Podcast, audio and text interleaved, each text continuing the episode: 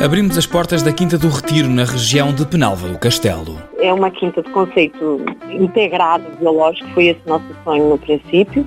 Portanto, nós produzimos, começamos produzir marmelos biológicos, vinho biológico, temos um olival biológico, castanhas biológicas e também plantamos nozes e avelãs. Além disso, também temos mel. Maria Olazabal, da Quinta do Retiro, acrescenta que à produção o projeto contempla também o agroturismo. Temos lá uma casa, uma, uma casa antiga, de pedra, e, e daí lembramos-nos de ter também o turismo, não é? Para aproveitarmos e para dinamizarmos a região, que é uma região muito bonita, muito preservada os hóspedes deste agroturismo vão poder colher os produtos e participar na produção. Poderem passar em família, por exemplo, um fim de semana, uma semana e participarem da dinâmica eh, das rotinas da quinta, por um lado. Por outro lado, o projeto é mais integrado que isso, porque nós também estamos a finalizar uma cozinha, uma cozinha de transformação, que vai ser terminada, se Deus quiser, no final deste ano. No final de, de em novembro já deve estar pronta. Todo o processo de transformação, as pessoas, se quiserem, também podem conhecê-lo e também podem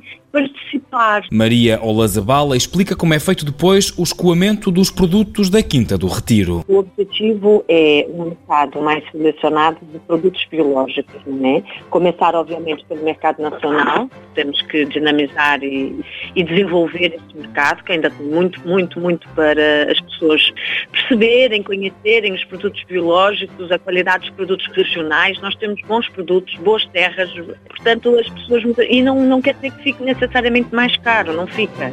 A Quinta do Retiro, em Penalva do Castelo, um projeto agrícola integrado, desde o trabalho da terra até à venda ao consumidor final.